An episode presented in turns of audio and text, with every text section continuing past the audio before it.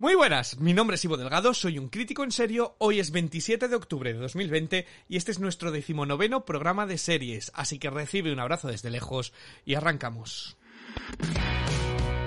Series en serie, con Ivo Delgado y la Mea. ¿Has dado de comer excrementos a algún miembro de tu familia diciendo que eran aceitunas? ¡Ey, me has pillado! ¿Qué pasa, Pili? ¿Cómo llevamos la semana? La primera pregunta, la Mer, ¿has dado tú excrementos a tu familia diciendo que eran aceitunas? No, para nada, nunca.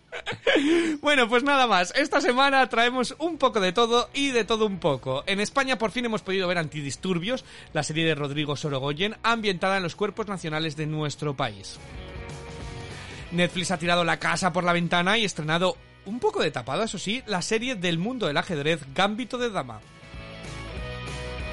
Y como a ti había tanto que ver, pues nos hemos repartido un poquito el trabajo. La Mer ha decidido ver Los Bárbaros y yo he visto La Ley de Comey. Y bueno, ya la habéis escuchado. Eh, tenemos al otro lado de las ondas a la Valeria de Dublín. Muy buenas, la Mer. Ivo, que ya Valeria de Dublín no, que ya he visto la serie. Ya me bajo de ese mote. no lo aceptas.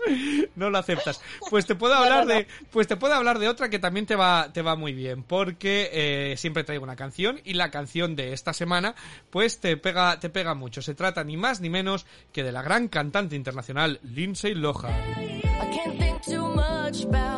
They say. And now these Sundays got me feeling like Mondays. I know I drink too much, but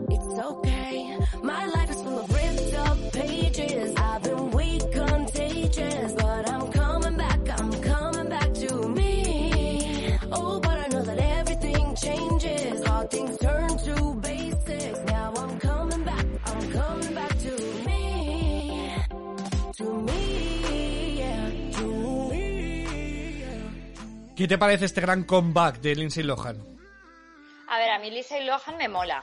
A mí Lindsay Lohan me mola, así que sí. Para mí es un sí. Es un sí, es un sí. Lindsay Lohan, para que no lo sepas, esta actriz de Hollywood, eh, famosa por, eh, por ser una niña prodigio de Disney Channel, que luego hizo Chicas Malas y se convirtió en una auténtica revelación, tuvo un montón de música y de repente se volvió loca. Se volvió loca junto con Britney Spears y Paris Hilton, se volvieron de las mejores amigas y dio al traste con, con una vida pues que ha tocado desde la distinta pansexualidad hasta todo tipo de adicciones. Eh, entonces quiere volver a la música y lo hace con este Back to Me.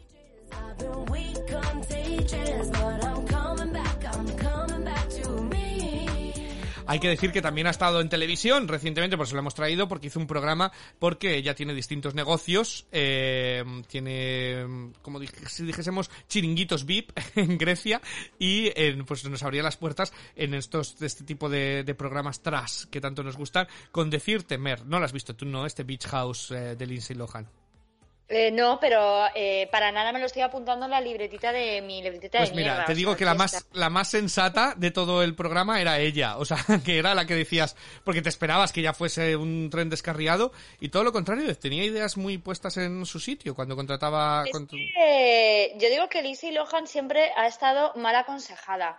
Que ella en el fondo es una persona eh, pues que tiene quizá predisposición a pues ciertas sustancias psicotrópicas y ciertas sustancias ilegales y que bueno pues que a lo mejor se le fue un poco la mano pero que esta chica en el fondo eh, tiene su cabeza y sus cosas. O sea yo soy fan de Lindsay Lohan y yo digo que esta chica que remonta. Pues póntelo, póntelo, póntelo, ese Lindsay Lohan Beach Club. Que, que, yo, para nada, me he visto todos los capítulos enteros. Pero bueno, vamos a hablar de, de esta semana, a pesar de que estará Lindsay Lohan, y te quiero preguntar, a ver, ¿qué has visto tú esta semana, fuera parte de los estrenos? Pues a ver, esta semana, aparte de los estrenos y de las, eh, bueno, pues de las series que teníamos pendientes, me gustaría destacar dos cosas. La primera de ellas es que el domingo por la noche se emitió el capítulo final de Veneno, la serie de los Javis. Eh, qué viaje, qué maravilla, eh, qué necesario, qué, qué todo. O sea, yo ahora, de esto que cuando acabas una serie que te ha gustado mucho te sientes como una parte huérfana, ¿sabes esa sensación de decir joder, ya se ha acabado, ¿ahora qué hago con mi vida? Pues eh, me pasa un poco con, esta serie. Yo ya me había hecho mi ritual eh, de ponérmela, bueno, se emitía los lunes en A3 eh, Media Player, yo tenía mi ritual de verla los lunes después de comer. Y, joder, ahora el próximo lunes ya no sé, no sé qué voy a hacer. Vale, voy a decir una cosa. Te voy a interrumpir, te voy a interrumpir. ¿Tú no crees, Mrs. Hay que ver las series? Por favor, que, re- que pongan todas las series a- al este. Estos chismes, ¿qué estamos? ¿Qué estamos? ¿En, que- en el año 2000? Todas las series juntas a la vez y demás. Y de repente parece que cuando hace una serie semana a semana, que es buena y que engancha y que eh, te mantiene todas las semanas, eh, ese ritual, ¿qué te parece? A ver, el ritual es a lo que... ¿Tú sabes la frase de agarrarse un clavo ardiendo? Pues para mí el ritual de veneno era agarrarme un clavo ardiendo. Pero ¿no crees Si que lo has disfrutado semana más a semana, pues ¿qué voy a hacer? Durante, todas, durante todo este tiempo que has estado viéndolo, ¿no te parece mejor la, la verdad que esta serie te ha acompañado durante un pedazo de tu vida? No, me gusta que me suelten todas a la vez y yo verlos como me dé la gana. Bueno, Pero o sea que- ya que la estrategia de marketing que han seguido ha sido semana a semana, pues yo me agarro a un clavo ardiendo y me hago mi ritual. ¿Qué le vamos a hacer? Yo sigo votando eh, que cada uno vea las series como quiera. Saltar los capítulos de golpe, quien quiera racionarlos que los racione y quien no quiera, pues oye, que no. Bueno, Pero bueno. hablando de la veneno en sí. eh, Mantienen entonces el pues, nivel de los primeros... Aquí hablamos de la veneno hace un par de semanas, hablando sobre los primeros capítulos que nos parecieron absolutamente maravillosos. Tú lo diste un 10, yo le di un 10. Nos pareció brillante. Mantiene el pulso durante toda la serie, te pregunto. Lo mantiene. Es una, eh, o sea, es que es una maravilla, de verdad. Eh, ya no, creo que es una serie muy necesaria, no solamente por, eh, es que se podía estar horas y horas hablando de veneno, de verdad. O sea, creo que es una serie muy necesaria, uno, para conocer a la persona detrás del personaje de Cristina la Veneno. Dos, porque creo que todavía, eh, y yo me incluyo, hay mucho desconocimiento acerca del mundo transexual. Totalmente. Y bueno, siempre está bien aprender un poco más de lo que no se conoce.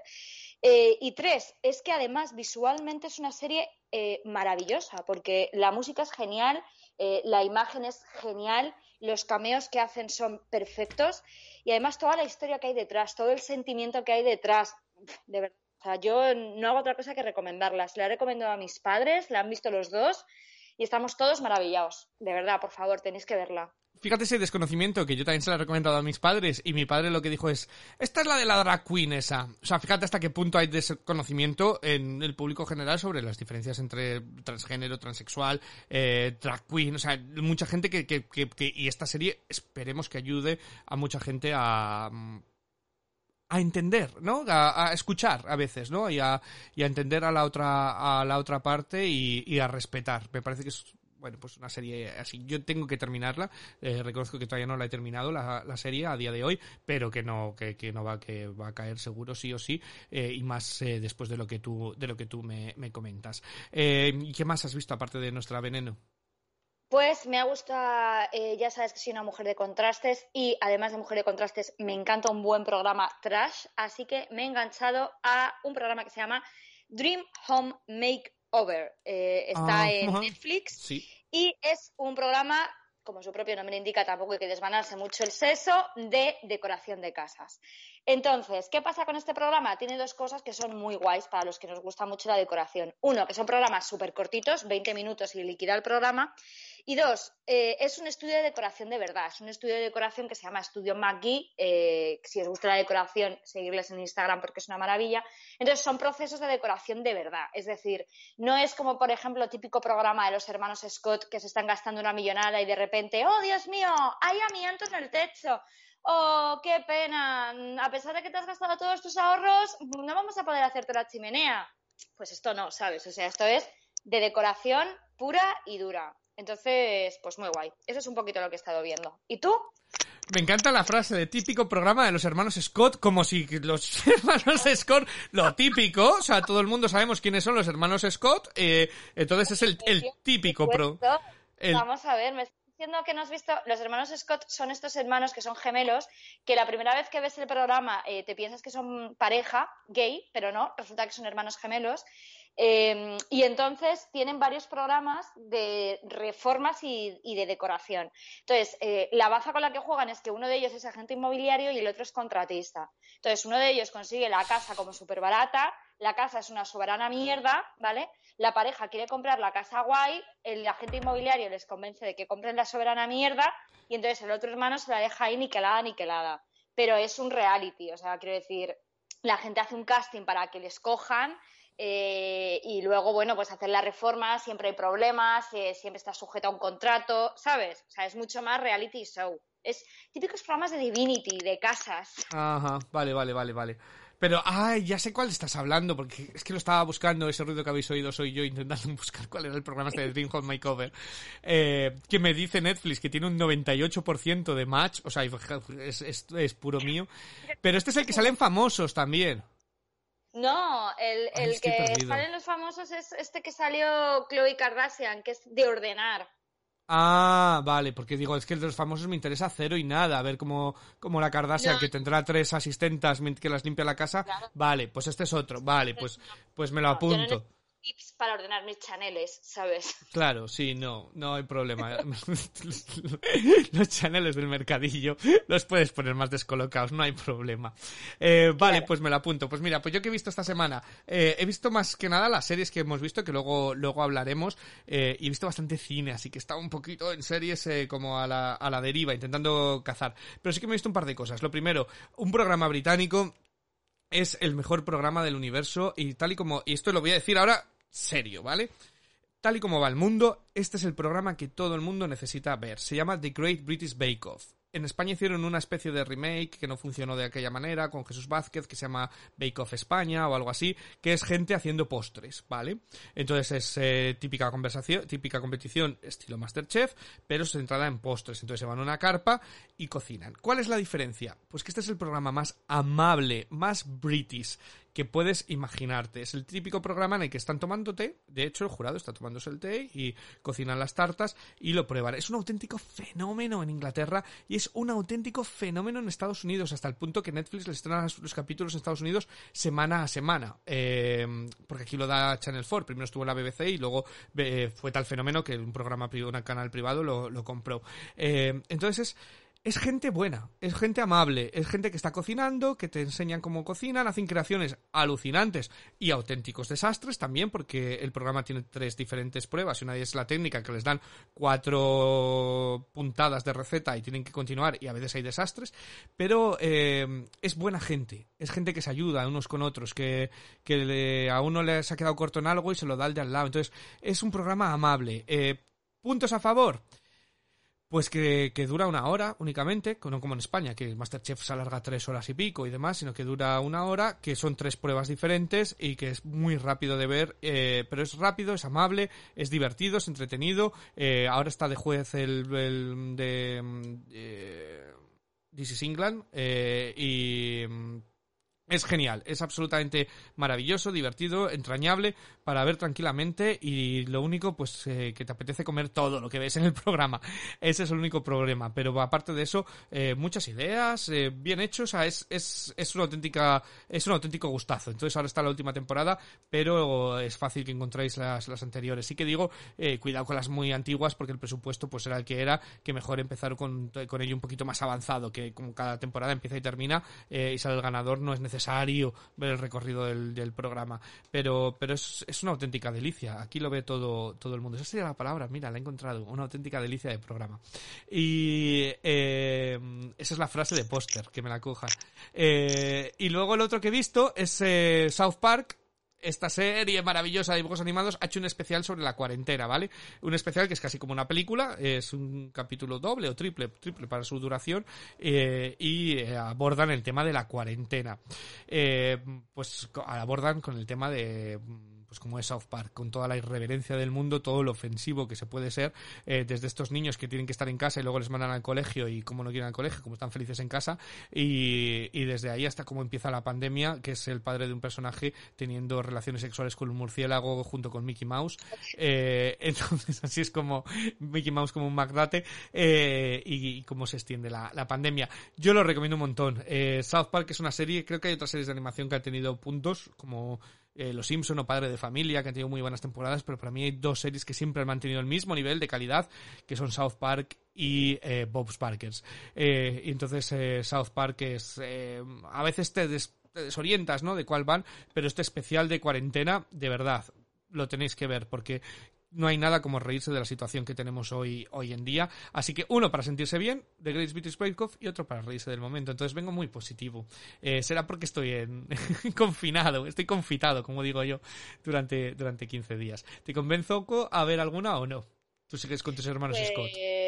Eh, la de los postres puede ser interesante, pero De es verdad, que sí. eh, me voy a poner como un bolón, porque voy a empezar a ver postres, me van a entrar ganas de comérmelos todos y no puede ser, porque en Irlanda también estamos aquí confitados y pues una serie para hacer más postres es justo lo contrario a lo que yo creo que necesito ahora mismo.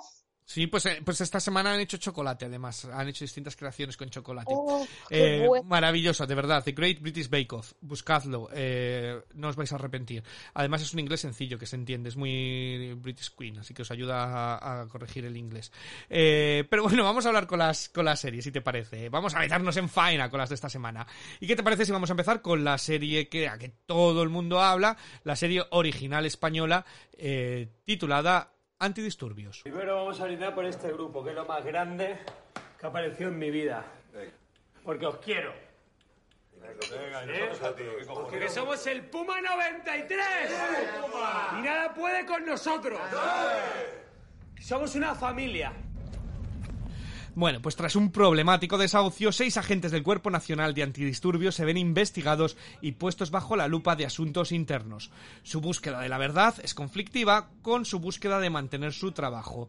El nominado al Oscar, qué bonito suena, el nominado al Oscar Rodrigo Sorogoyen dirige toda la función. Lamer, ¿concuerdas con el estilo tan personal de esta serie o la das de palos? A ver, eh, me van a dar de palos a mí por lo que voy a decir, pero bueno, estoy preparada. Eh, es un mojón ¡Oh! de serie. Entonces, eh, ¿por qué? Razono mi, re- razono mi respuesta y a ver si te convenzo, ¿vale? No. Yo estaba muy motivada con ver antidisturbios porque, eh, joder, pues al fin y al cabo somos personas a las que nos gustan mucho las series y cuando hay unas te topas con una serie española buena es como que te hace mucha ilusión, ¿sabes? En plan, joder, es española, qué maravilla de serie, quiero recomendársela. Además, nosotros que vivimos fuera, todavía más. Quiero recomendársela a todo el mundo, tal. Entonces, yo ya me puse a verla con unas expectativas muy altas, con un listón muy alto y predispuesta a que me gustara.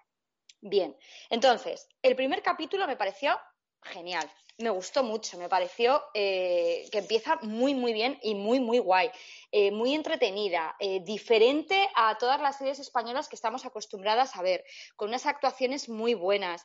Se centra bastante en, en lo que tú esperas ver de una serie titulada Antidisturbios.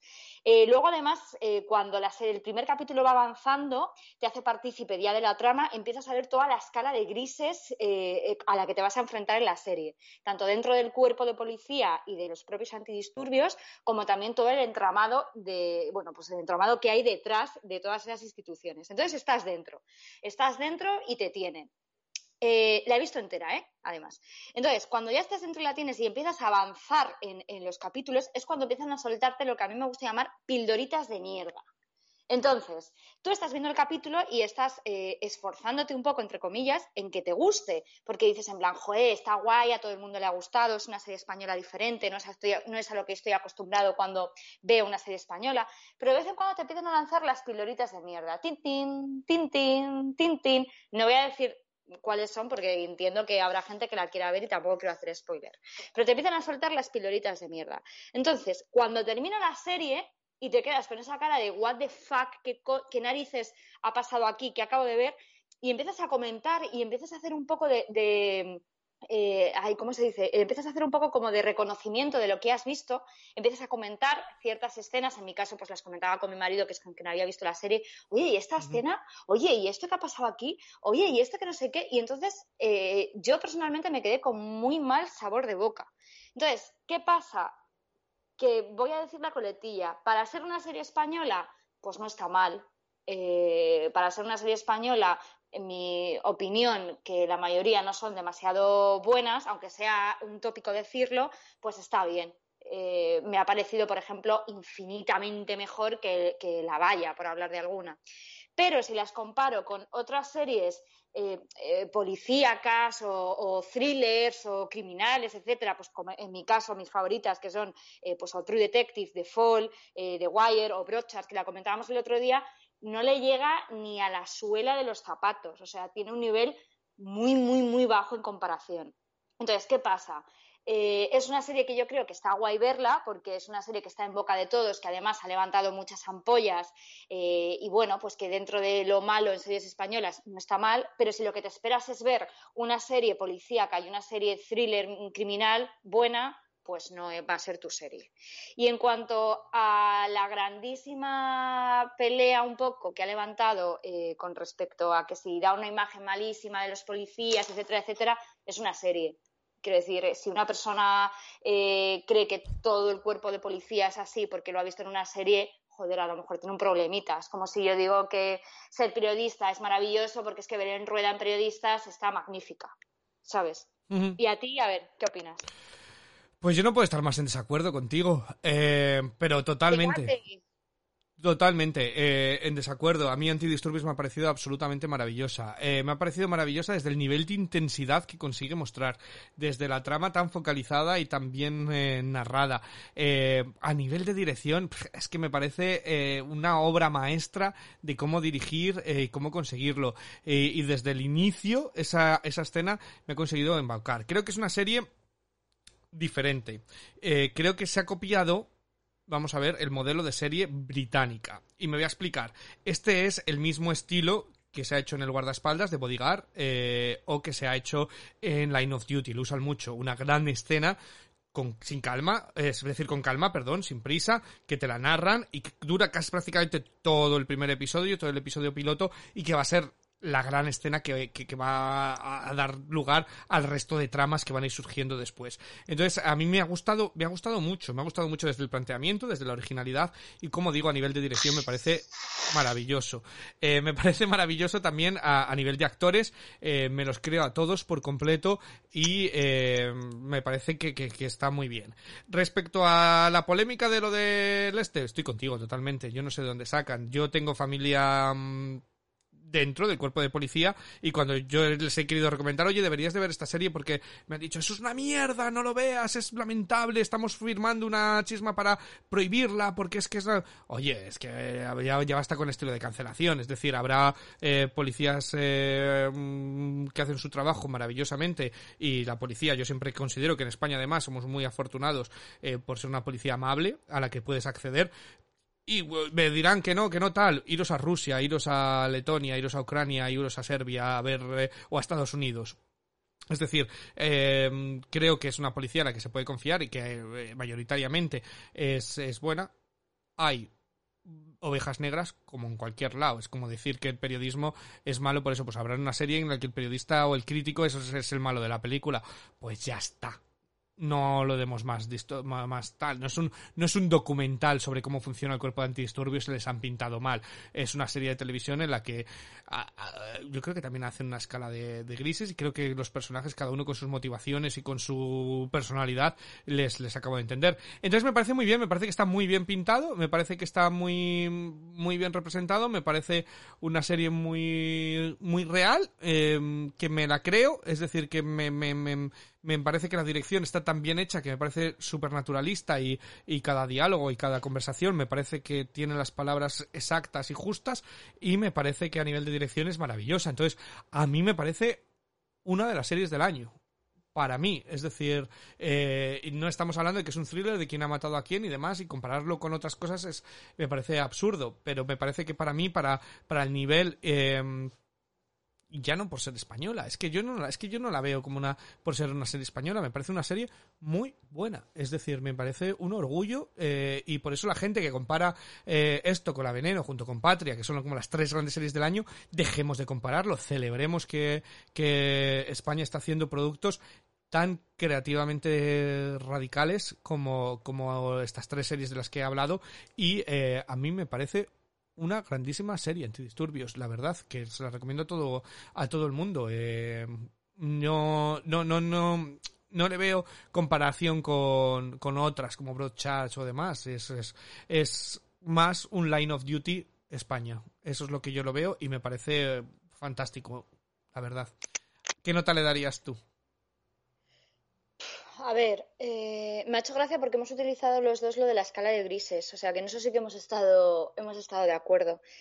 Es que no, no, sé qué, no sé qué nota darle, la verdad, estoy muy perdida. Eh, sí que es una serie que recomendaría, Eh, le doy un seis y medio. Yo le daría entre el 9 y el 10, estoy. Ahí lo tengo que macerar.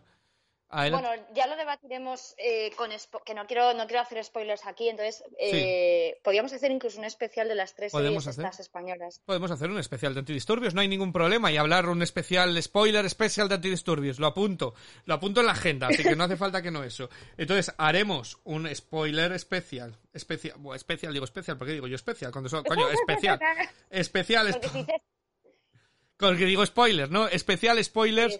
Eh, especial spoiler de antidisturbios. Y ahí hablamos de cuáles son esas que dices tú, de esas pildoritas y demás. Porque yo no lo he visto así. Eh, y me ha tenido completamente enganchado estos seis episodios eh, de, la, de la serie, la verdad. No lo voy a negar. Así que todo el que quiera puede descubrir estos antidisturbios. Bueno, que nota, que nota, que. Eh, ah, sí, sí, que lo hemos dado. todo el que quiera eh, puede descubrir estos. Me queda con el especial. Especial estoy yo.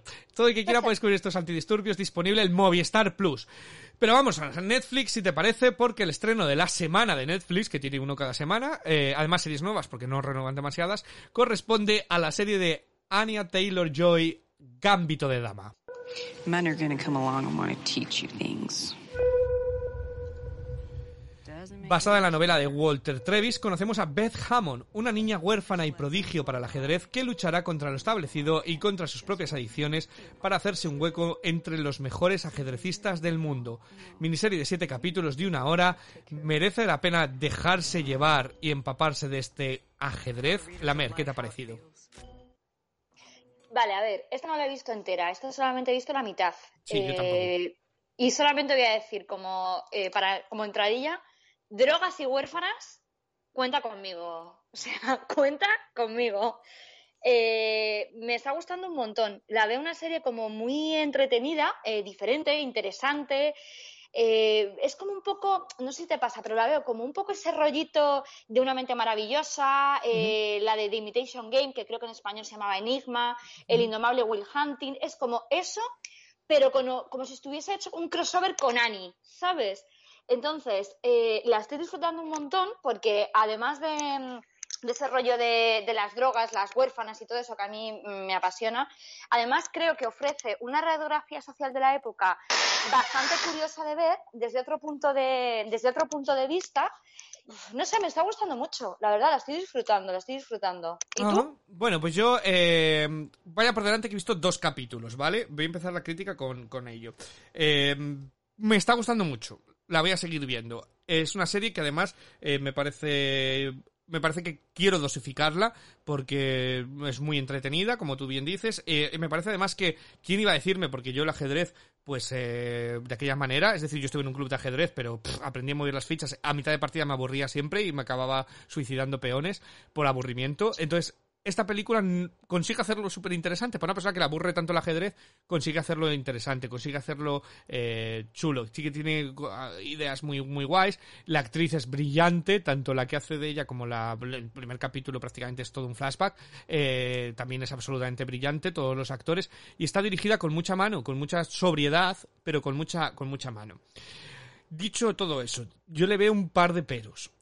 Uno, la duración de cada capítulo. Me parece que están un poquito hinchados los capítulos. Eh, como que la misma idea se redunda demasiado. Eh, llega un punto que dices, mm, esto ya lo he visto, o sea, sigue bajando a jugar al ajedrez abajo. Eh, con una vez y que hubieran hecho un montaje rápido con música, de verla bajando una tras otra vez, me, hubiera bastado que verla una y otra vez bajando. Entonces, le veo eso, le veo un poquito hinchado en duración. Y eso es un problema que para mí eh, suele ser bastante común en Netflix, que suelen estirar las cosas demasiado para llegar a estos siete episodios de una hora. Es decir, son siete horas eh, de algo que tú comparas con una película. Y yo creo Habrá que ver, ¿no? Solo he visto dos capítulos, pero los dos capítulos que yo he visto se podrían condensar en uno tranquilamente, de 45-50 minutos el argumento. Entonces, me parece es un pelín hinchado.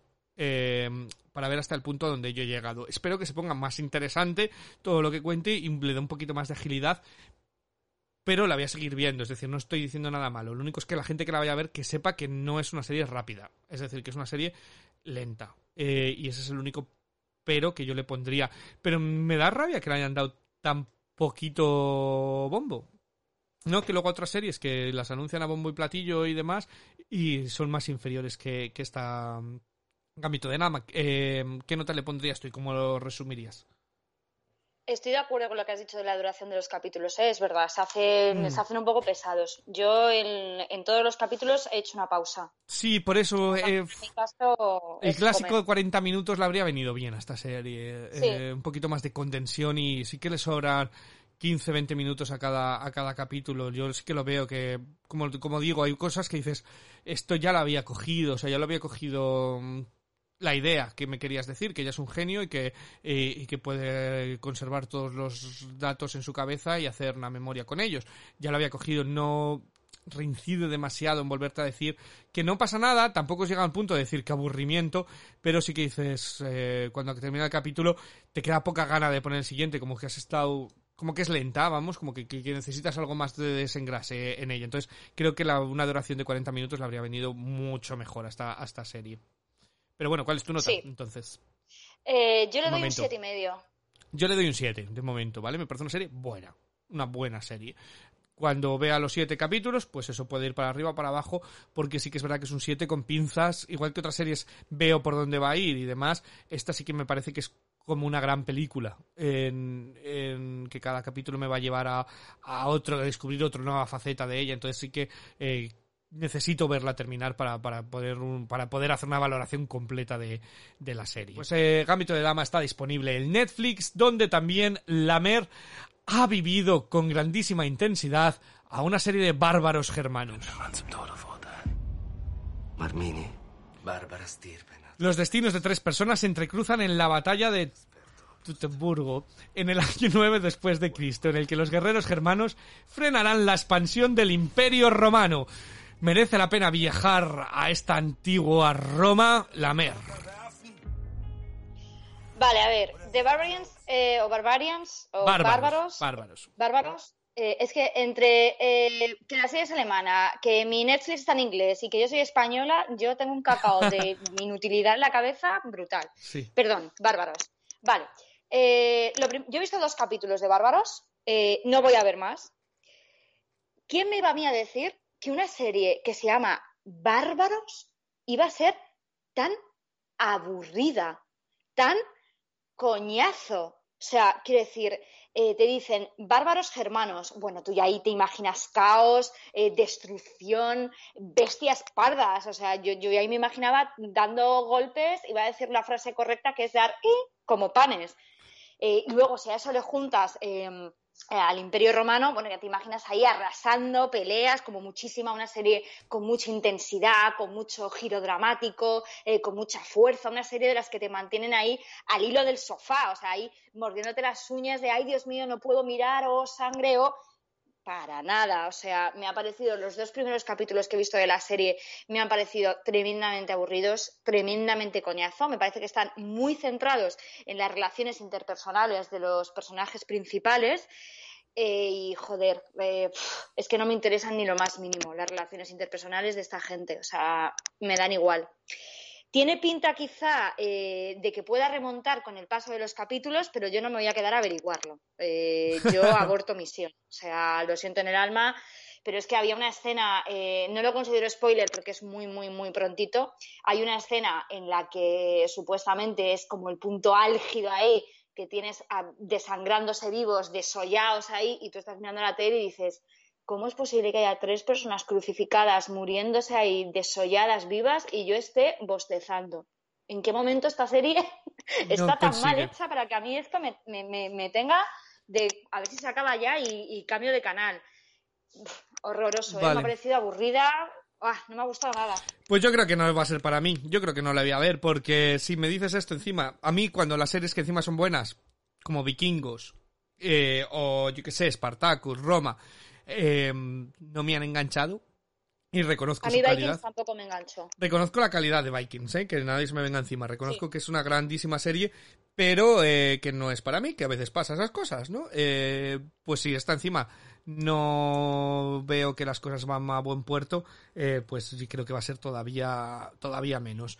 Eh, Nada, nada. Fuera, fuera, fuera. O sea, no. Y además, mira, ahora si la comparas con Vikings, todavía más, porque en Vikings me pasa lo mismo que, que a ti. No es mi serie, no es para mí, pero cuando, la veo, sí que digo, plan, es una serie buena, es una serie que tiene ritmo, bueno, pues que es trepidante, tiene sus cositas, eh, engancha, pero este truño, fuera. o sea que activamos el truñómetro aquí. Sí, truñómetro mm, le doy. bueno, pues todo el que quiera ver o no ver estos bárbaros están disponibles en Netflix. Pero por último, en HBO y candente por las elecciones norteamericanas, nos llega La Ley de Comedia. Basada en el libro A Higher Loyalty del exdirector del FBI James Comey, eh, nos narra algunos de los pasajes más crudos de su estancia como presidente del FBI, en el que tendrán protagonismos los presidentes Barack Obama y Donald Trump. Jeff Daniels y Brendan Gleeson, haciendo de Donald Trump, lideran esta recreación bajo la batuta de Billy Ray. Yo sé que tú no la has visto, ¿no, Mer? No, no la he visto, a ver si me pues convences. Opino yo. Eh, la ley de Comey. Em, lo primero, está dirigida por Billy Ray. Billy Ray ha querido estrenar toda esta serie del tirón justo antes de las eh, elecciones porque considera que tenía un material como para eh, influir en ellas o dar a entrever todos los problemas que ha habido en el despacho Val durante la estancia de eh, Donald Trump. Eh, Billy Ray es un director que a mí me encanta y escribe súper bien. Tiene películas de cine como El precio de la verdad, El espía. Eh, el espía a mí me, entusiasmó y luego como que su carrera ha sido un poquito al traste después de hacer el remake de El secreto de, el secreto de tus ojos. Pero, dicho lo cual, esto es la cosa más panfletaria eh, que he visto en mucho, mucho tiempo.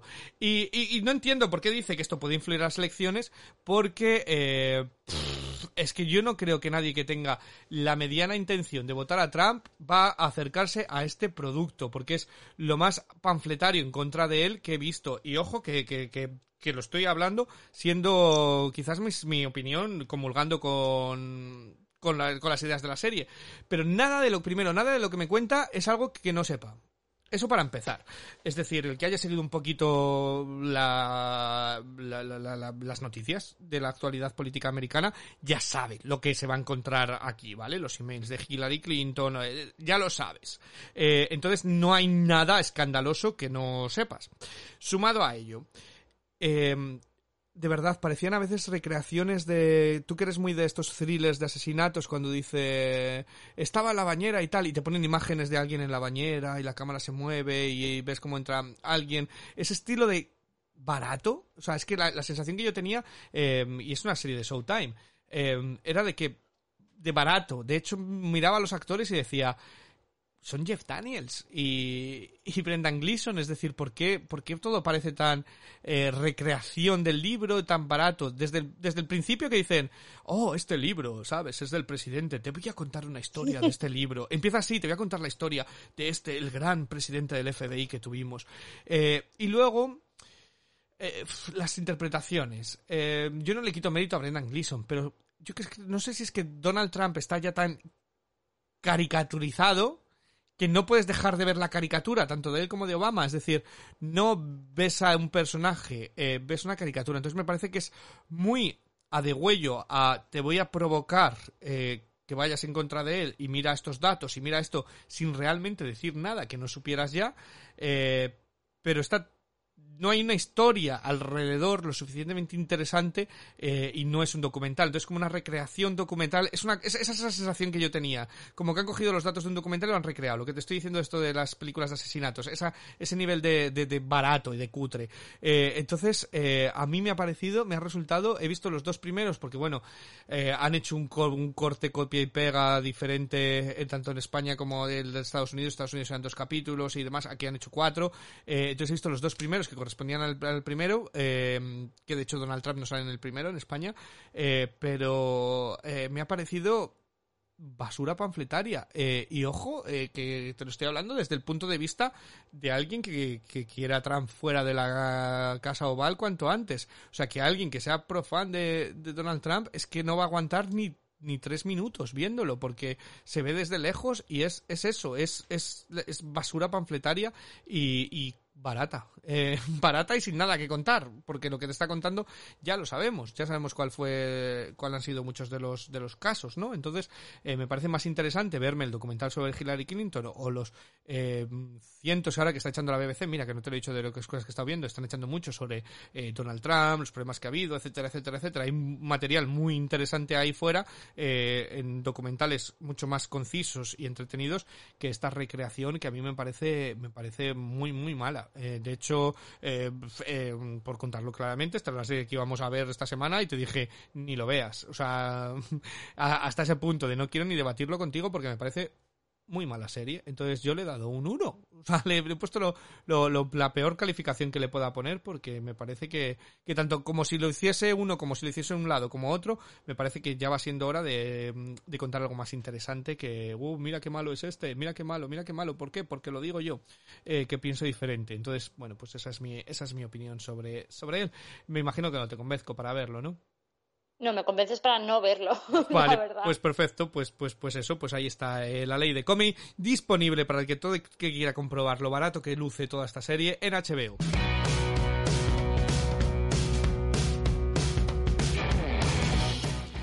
Nada más, recordaros que todas las reviews propiamente escritas y muchas otras están en la web www.ivodelgado.com que os podéis poner en contacto con nosotros con cualquier comentario, recomendación, insulto en nuestras redes sociales como podcast en serio. Y también nuestra nueva casa es Series en Serio, ¿vale? No sé dónde lo estáis escuchando, pero si buscáis Series en Serio tenéis todo el histórico en el que hablamos de todas las series. Por ejemplo, decís, he visto esta semana Emily en París. Eh, ¿Qué dijeron Ivo y Lamer? Pues ahí lo vais a encontrar todo. Entonces lo podéis ver ahí con tranquilidad. Muchísimas gracias a Lamer en Dublín. Muchísimas gracias, Ivo, en Manchester. y nada más, recuerda, sé tan feliz como te dé la gana. Que una frase inspiradora de una cafetería no te diga cómo te tienes que sentir y si te apetece por un rato ser un crítico el miserable, bienvenido al grupo. Muchísimas gracias.